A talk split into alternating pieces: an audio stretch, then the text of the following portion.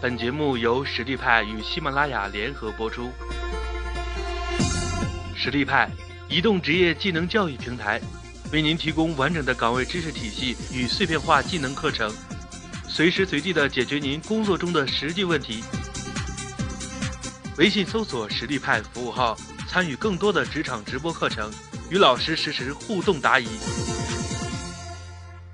Hello，大家好，今天我们探讨的话题是。那些你知道却难做到的三个职场潜规则，这里的潜是浅显的浅，而不是潜水的潜哦。这说明这些规则其实是很浅显易懂的，我们大家都很明白的。可是要做到却稍微会比较困难一点。那现在我们就开始分享我们的第一个观点：我们作为成年人，特别是职场人，我们需要克制自己的情绪。其实有些时候还是挺羡慕那些性情中人的。他们会非常直接的表达自己的情绪，可是，在职场当中，这样一个显得有点冷色调、有点理性化的场合当中，其实是不太合时宜的。对于很多新入职的员工来说，把情绪外露出来是很不职业的表现。不知道大家有没有遇到过这样的一个情况？我们大家在开会，哎，突然发现有一个人啊，他心不在焉，两眼发呆。跟他聊一聊才知道啊，原来啊，他并不是工作太累了，只是因为昨天跟女朋友吵架了。如果你是他的老板，你听到他这样的回答的时候，你会有什么样的感觉呢？如果你把情绪带到工作场合，对于老板来说，这是一个非常影响工作效率的事情。而其实工作呢，作为一种社交关系，还会把情绪传染给对方。有些时候，我们跟好朋友出去吃饭，如果好朋友的情绪非常的低落，一天到晚唉声叹气的，那可能你的胃口也会受到影响。因为情绪不仅仅是属于个人的，它也是一个会传染的，在公众场合就会有影响力的事情。很多时候，我们跟一个负面情绪的人交往，我们会花费更多的心力进行调试，才能够正常的和他合作。加州大学做过这样的一个实验。他们在一个办公室里面安装了很多个摄像头，他们想探索一下人的情绪与办公效率之间的关系。在实验的过程当中，他们要求一个像老板一样的人物走进办公室，然后对着他的秘书进行咆哮。注意，在这个办公室里面，除了秘书之外，还有很多其他的同事。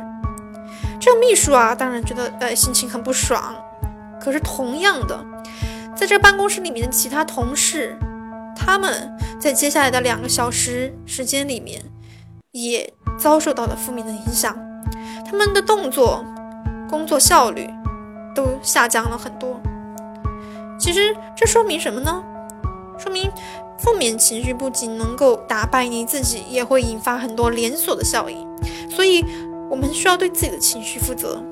这并不是说职场人就应该成为铁皮人儿没心没肺，但是应该知道情绪这件事对环境的影响。你要知道，你需要懂得为自己的情绪负责。那现在我们实力派给大家两个小建议：如果你真的有很多情绪想要发泄出来的话，不妨找一个健康的并且不影响他人的渠道。比如说你爱运运动的，那就下班之后啊去打打沙包，发泄发泄。如果你是喜欢啊打游戏啊 shopping 啊，下班之后也可以去通过这样的方式疏解一下情绪。另外一方面，如果你真的有情绪想要表达，请冷静一下，冷处理三十分钟，等这个情绪过去之后，再处理真正的问题的症结，以免情绪的再次出现。同样，在这样的一个过程当中，大家可以看到你。在试图自己缓解自己的情绪，如果确实是有需要帮助的地方，大家也会更愿意来帮助你。总而言之，作为职场人，我们需要对自己的情绪负责，不应该把情绪带到工作场合，也不应该让这些负面情绪影响到他人。现在我来分享第二个话题，那就是对事不对人。很多时候啊，我们会听到上级在批评我们之前，经常会说这样一句话，就是“我这个事情可是对事不对人啊”，然后就一通狂批。对于被批评的人来说，真的是没有什么难过的感觉吗？没有愤怒的情绪吗？这应该不会吧。虽然上级说了对事不对人，但是我们每个人都知道这情绪肯定是会出现的。在很久以前啊，我们国企里面，可能人和人的关系啊，并没有那么复杂，关系非常稳定，很多事情都是流程化的。我们只要把流程化的问题解决了，人基本上是不需要做太多的交流和沟通的。可是呢，现在这个社会不一样了，很多企业内部呢，我们的事情、我们的项目都是以跨部门小组的方式进行的，小组之间，还有我们人和人之间，其实都是平等的，可能谁也不服谁。所以，只有那些既能够解决事情，又能够抓住人心的人，才能够被别人佩服，被别人信服。同样的，现在很多创业公司，我们有很多事情都是没有固定的模式的。比如说新项目开发，比如说探索一个新的模式，这种没有清晰流程的时候，我们需要发挥很多主观能动性。有了漏洞就迅速反映，客户有了反馈就要迅速回复，这时候靠的就是人。如果你作为领导没有办法调动其人的积极性，事情也没有办法很快的完成。所以今天在这样一个时代，既要关注事情，也要关注人。不关注事情的话，我们没有办法把事情做好；但是不关注人的话，没有人会为你去做这些事。要做好，人是非常关键的。有一句话是这样说的：一个人要像一支队伍，一支队伍要像一个人。前者说的是个人的技能要强大，后者说的是这群人的价值观和理念需要高度统一。所以在这样一个时代，我们对人的管理已经提到了一个新的高度。不会管理人才的领导，就真的不是一个好领导了。好，现在我们来分享第三个话题。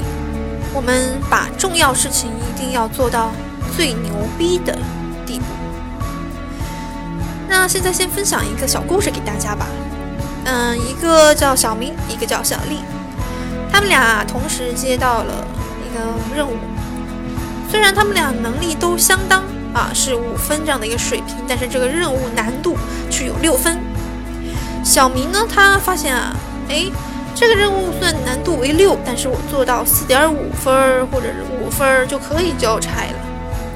但小丽不同，她觉得，嗯，既然领导要求说做到六分的程度，那我就努力做到六分，并且他还尝试着搜集了各种各样的资料，做到了六点五分。说实话，这个四点五分和六点五分区别，哎，其实并没有很大。在绩效考核的时候呢，他们还是列为同样的一个等级。可是，都人人都不是傻子，大家都知道六点五分还是比四点五分要高出不少。所以，其实小丽她通过这样的努力积累了很多信用，领导会认为，哎，她可以做六点五分的更高层次的任务，于是下次就会派更多的任务给她，一次一次的累积。他累积了更多的经验，就这样，小李最后升职了。而小明呢，他每一次啊都按照着任务最低限度的来完成，所以说他最后一步一步做的一次比一次差，可能已经到了一个将要被辞退的危险时机。所以在没有明确的指标的时候，把重要的事情做到更好，是一个长期的发展之道。我们需要跳出自己的舒适圈，往外跨一步，在自己的能力范围之内，还要往前走一步。就像小丽一样，明明只有五分的能力，但是他一定要做到六点五分，把一件事情做到更好，这才是自我增值的部分。从另外一个角度来说，很多时候虽然我们没有把所有事情都做到顶级，但是哪怕只有一次把一件事情做到一百二十分，那给人的印象也会非常的深刻。其他人会知道你在这件事情上拥有一些平常人所无法达到的能力，那么他们就会为你提供更多的时间的机会。你会在这样的一个能力水平上不断的提升自己，可能到时候你就成为了这一个能力区间范围内的专家。同时，达到这种非常高效的成就感和自信感，也能使你的自信心倍增。以上就是今天我们分享的三个话题，大家还记得吗？第一点是，作为成年人，作为职场人，我们需要克制自己的情绪，需要为自己的情绪负责。第二个话题是我们对事不对人，这已经过时了。我们既要关注人，也要关注事情。第三个话题是把重要的事情做到牛逼的地步，这样你会更加完善自己，你会得到更多的自我效能的提升。